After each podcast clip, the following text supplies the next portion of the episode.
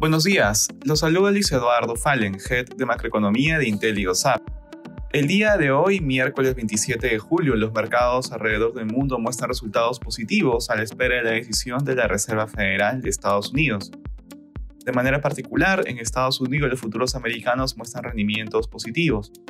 El tono de la sesión estará marcado por la reunión de dos días de la Fed que concluye hoy con un nuevo anuncio de incremento en las tasas de interés. El mercado internaliza un alza de 75 puntos básicos en la tasa de referencia y que la tasa llega a 3.5 a fin de año para comenzar a bajar durante el primer trimestre del 2023. Por otra parte, el Fondo Monetario Internacional redujo las perspectivas de crecimiento global en cuatro décimas para este año, ubicándose en 3.2%, y en siete décimas para el siguiente, ubicándose en 2.9%. Hoy 54 compañías del S&P entregan sus reportes corporativos del segundo trimestre, destacando Boeing, Ford y Meta.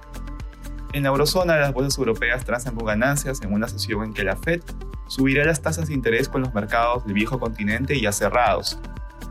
En el terreno de datos económicos se ha publicado el índice GFK alemán que pronostica la confianza del consumidor, que ha vuelto a caer en julio, situándose por debajo de las estimaciones de los analistas.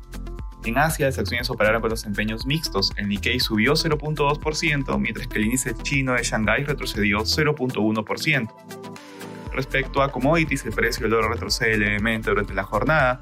Por su parte, el precio del cobre sube. Y finalmente, el petróleo avanza, cotizando alrededor de los 96 dólares el barril WTI. Gracias por escucharnos. Si tuviera alguna consulta, no duden en contactarse con su asesor.